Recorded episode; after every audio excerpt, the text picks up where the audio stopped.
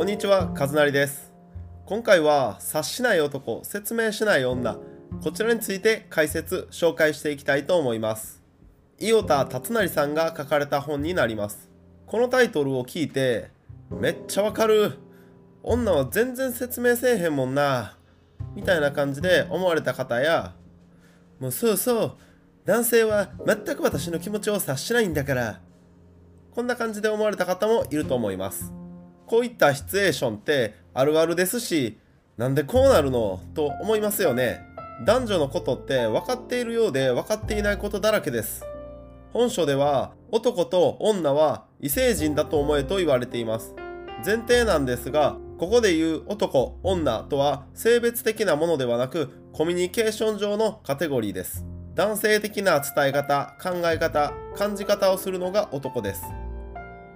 女性的な伝え方、考え方、感じ方をするのが女という前提で進めていきます。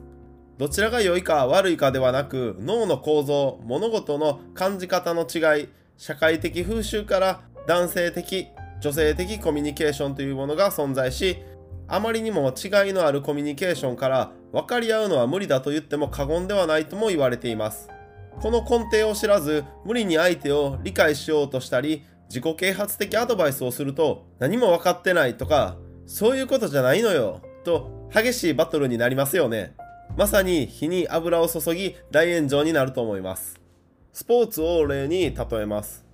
バスケットボールで相手のディフェンスをかいくぐれるぐらいのドリブルだけをひたすら練習しルールも知らない試合本番うわーっと叫びながら磨き上げたドリブルで見事ディフェンスを全てかいくぐりゴール下で「このボールってどうしたらいいんやったっけ?」ってなるとせっかく磨き上げたドリブルも無駄に終わってしまいますよね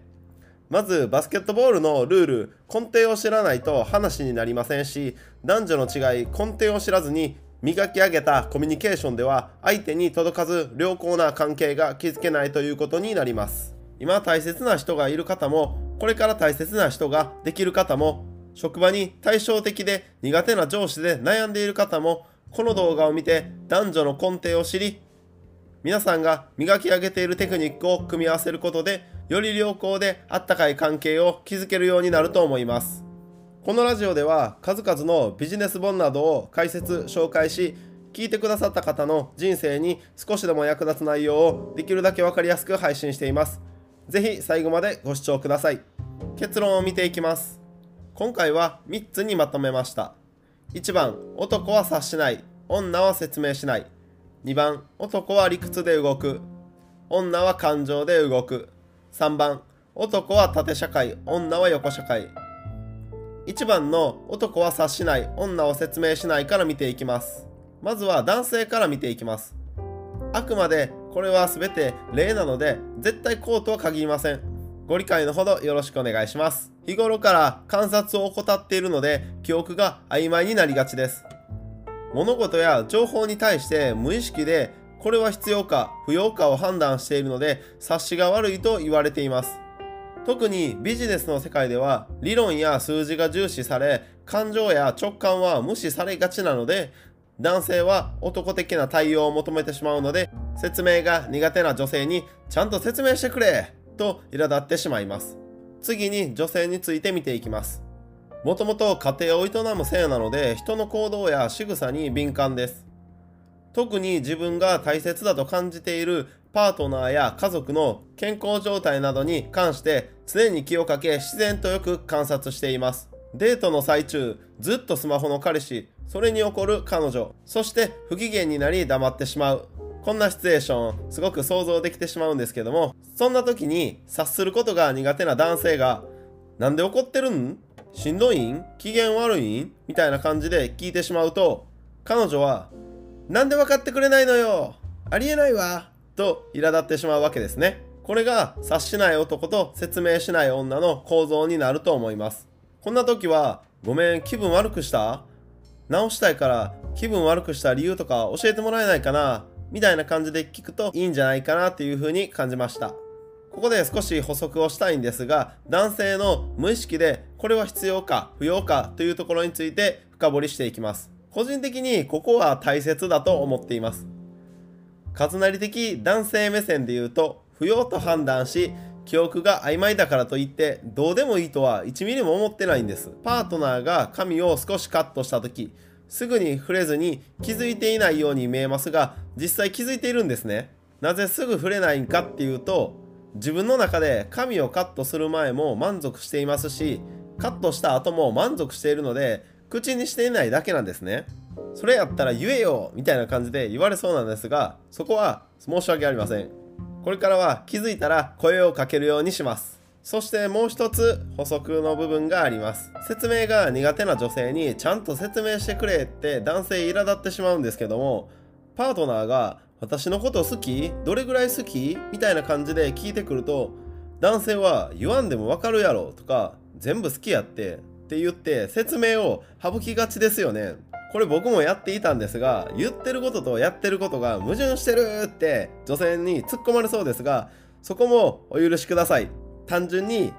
愛を伝えるのがすごく苦手なんじゃないかなっていうふうに思ってるんでこれからはできるだけ分かりやすく伝えるようにします。次に2番の男は理屈で動く女は感情で動く。こちらについて見ていきます。今回は女性の方から見ていきます。女性の脳は言葉を操る左脳と感じる領域である右脳を結ぶケーブル。脳量が太く連携が良いと言われています。もともと高感度のセンサーが身についているので細かい部分や周りの人の感情によく気がつき男性より感情を大切にしています。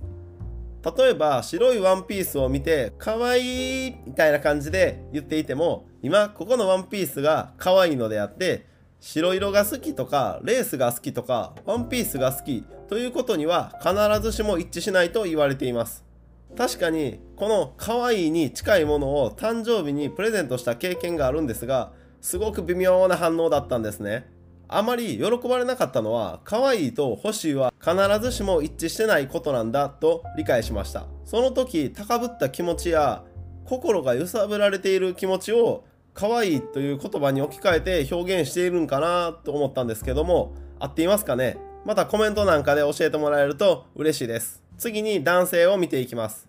男性の脳は女性に比べて脳量が細く右脳と左脳の連携が若干弱めで一度に一つのことしかできないです。しかし男性は優れた空間認識能力を発揮し物事の位置方向大きさ感覚などを把握するのが得意です。会話であれば話のゴールはどこにあるのかということに一点集中し問題はどこだ？と解決策を探そうとします。よく言えば論理的悪く言えば理屈的っぽくなるということですかね。次に3番の男は縦社会女は横社会について見ていきます。今回は男性から見ていきます。男同士の人間関係は一言で言えば体育会的で年齢の上下で偉い偉くないこれらで役割分担することが楽で性に合っていると言われています。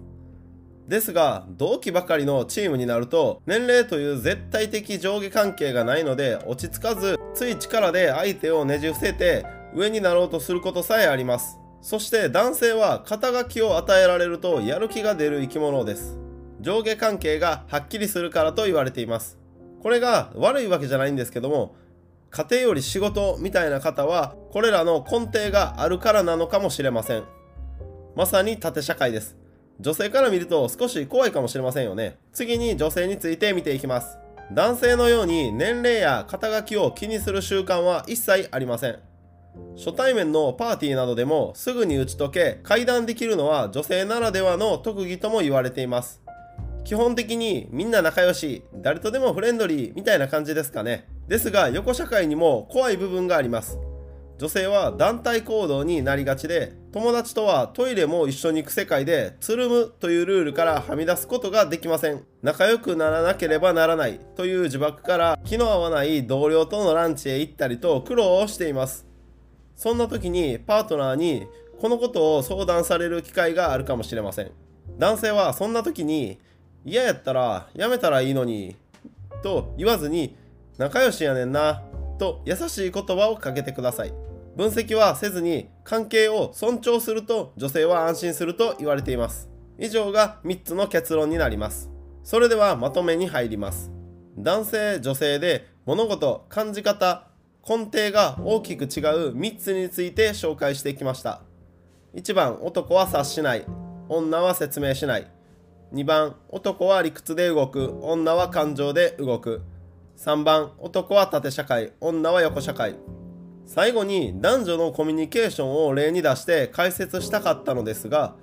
皆さんほど恋愛経験が豊富ではない勝成ではうまく伝えることができないんじゃないかなと感じたんでサラリーマンらしくこちらの例で解説させていただきます。仕事で上司に手柄を取られたパターンを見ていきます。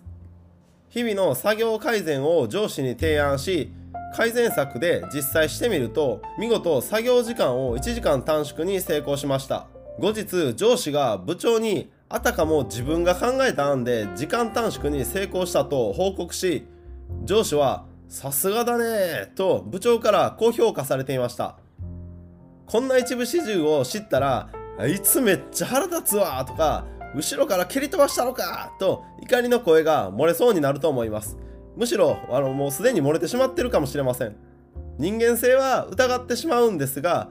男性的な根底上下関係に執着し時には力ずくでも上を目指す。ということを知っているとやられた側も怒り狂うことはないかと思います。上司はあんな人やったんや。もう理解できひんし上司にはもう絶対相談せえへんと発言と行動が変わってくると思います。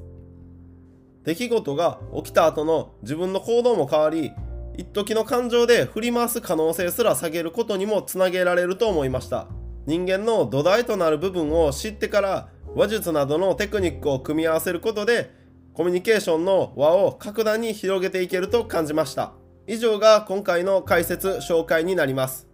このラジオでは数々のビジネス本などを解説紹介し聞いてくださった方の人生に少しでも役立つ内容をできるだけ分かりやすく配信しています。最後までご視聴していただきありがとうございました。